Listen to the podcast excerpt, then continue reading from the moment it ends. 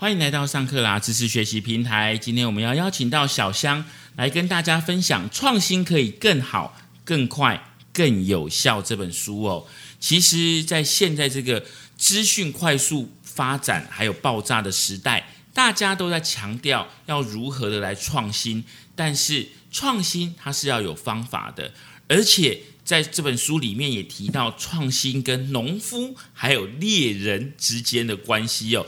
到底创新跟这两种的这个职业有什么关系呢？今天请到小香来跟我们分享。我们来看一下这本书哦。这本书呢，其实是非常有意思的书。它里面举了非常非常多国际品牌的例子，来告诉大家说，其实如果你是用传统的思维的话，就像是当一个农夫，它当然是一个比喻。我们没有说农夫不好哈，所以只是说这本书里面就是讲到说，如果你只有传统思维，像是农夫，农夫他比较容易满足，而且他每天是做一些重复的事情，可能对于创新这条路比较远。所以你可能要改当一个猎人。所以说猎人呢，你可能自己的心态上就要所改变，你不能够只有一成不变，你可能要想办法，而且要比较积极的方式去寻找你的猎物。首先，我们来看到，就是说他一开始的时候就呃先提供了一个例子，我们来看看，这是一个国际知名品牌是 Zara，大家都知道，应该多多少少我们家的那个衣柜里面都一定会有一两件 Zara 的衣服哈，不论不论是男生还是女生，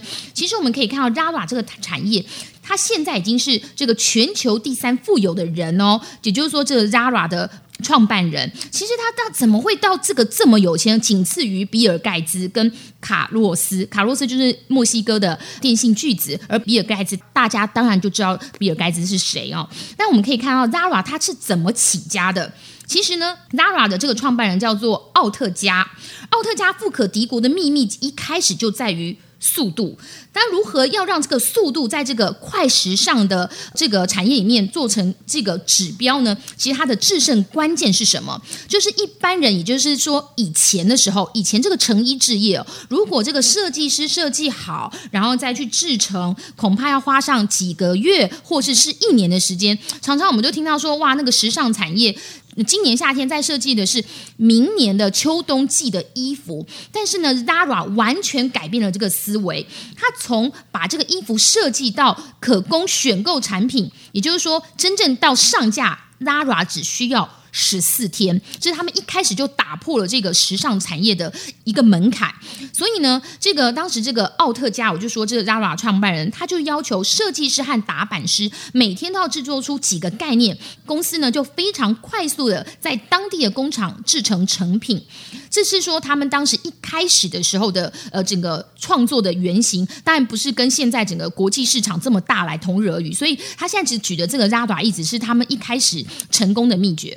所以他说，他们当时这个 Zara 制成的时候，外包到中国并不是一个首先的选项，因为他们认为说远距离会拖慢生产的时程，而且呢，Zara 呢都是从这个白布，也就是一开始的这个批布下手，他们认为就是说未精致、未染色的布料，拿这种布料来做，也代表成品可以到最后一刻。再染色，也就是说，他们整个创新的过程、创意的过程，到最后一刻都还可以再做调整。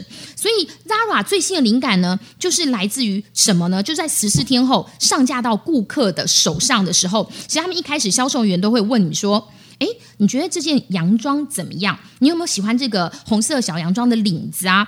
如果你不喜欢这个小洋装领子，他们都会很快的收集一些顾客资讯。那么下一个礼拜。”设计师就会设计出无领款，也就是说，这个顾客的喜好的速度会很快的被 Zara 接受，而且呢，这个库存少呢，好处也很多，因为这个公司很少卖不掉的衣服，因为他们根本就是十四天就换一次价，所以他们也从来不下广告，因为广告这件事根本就不重要，而且因为展示一件衣服的时候，下个星期可能就买不到。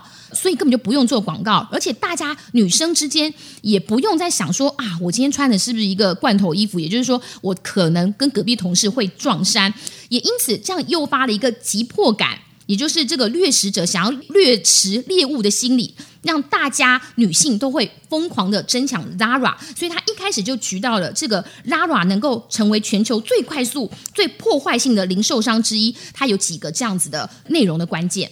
所以他透过快时尚的概念来创新整个时尚产业、服装产业的一个现状哦。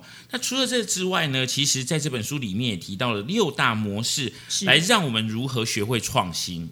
六大模式呢，其实包括哪些呢？包括了聚合、背离。循环、转向、浓缩与药进，而在这个六大模式里面呢，我们先来看看我刚刚提到有个背离，什么是背离？可能会是创新的方法。里面就举到了一个例子，大家可以从里面来开始有些启发。比如说，当我们面对一个时代的巨人或是一个很大产业巨人的时候，也许背离是个最棒的可行战术之一，就是说你完全背离它的方向。像他举到一个例子，就是说，呃。迪士尼，迪士尼其实已经是一个百年的产业，大家很难打破它这个呃，已经是从大人小孩大家都爱的这个游乐园，甚至是已经来到了我们所有每一个人的家中。但是，一九八零年代初期呢，就有一位高阶主管想的一个办法，可以跟他互相抗衡。这个主管呢，叫做杰伊，他是来自于好莱坞，他想要超越迪士尼。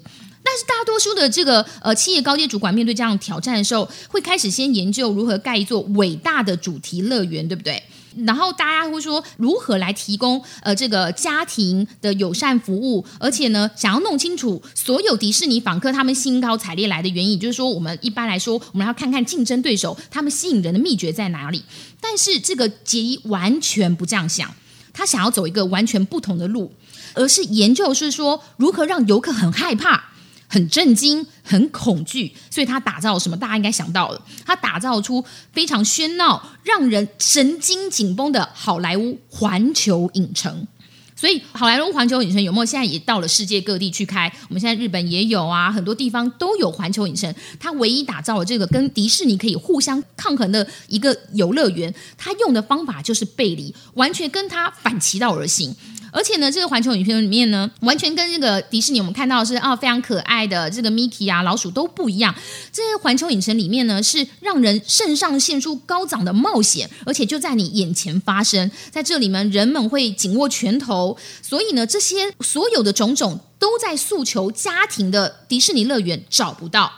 所以说，有时候背离反而是一种可以找到非凡机会的一种方法。其实，在这本书里面还非常的有意思。其实我们刚刚说到了这个六大模式里面，另外他还又举了一个例子，也是非常的有趣。他又想到说，哎，大家都知道这个百事达，对不对？百事达其实，在九零年代跟八零年代非常有名的产业。如果很多人租过录影带的话，应该都知道，它是一个国际性的产业。百事达出身其实是一个资料库的专家，是靠资料为生的呃商业的策略。当然。他后来就打造了一套统包式的影片租赁的这个加盟业务，而且也很成功。在二零零九年之前，他其实插旗了九千个这个加盟业者。但是后来为什么会一夕之间崩盘呢？其实他当时就是没有。做一个创新的想法，而一直在重复这样的概念，所以这本书里面还是提到一些有的失败的例子，就像是百事达。在百事达在二零零九年之前，它其实可以收购一个新的创新的公司，叫做 Netix。Netix 呢，其实现在大家应该都知道，它其实就是一个现在我们的数位的影音系统，就是说我在。数位上面就可以看电影，可以看呃看很多的影片、影集这些。但是百事达当时根本不屑于顾，所以根本没有收购。但是现在时至今日。怎么样呢？二零一零年开始，白沙就像一个什么铁达尼的沉船一样，完全这个产业就泡沫了。但是呢，Netflix 呢，现在已经变成一个两百六十亿美金的产业，这就是一个很明显的。如果你要继续当农夫的话，就是每天做重复的工作，你认为你这个产业已经是可以生存，而且可以有看得到未来永远的状况下，其实是不够的。你必须要常常的思考，要如何有一个猎人心态，要继续去创新。所以从这本书当中告诉我们，如果你不懂得去创新的话，再好的企业也有可能会在刹那之间就消失的无影无踪。以上就是小香帮我们揭露有关创新可以更好、更快、更有效的重点内容。如果你对这本书有兴趣的话，也可以上乐天 Kobo K O B O 的网站上面了解详细的资讯。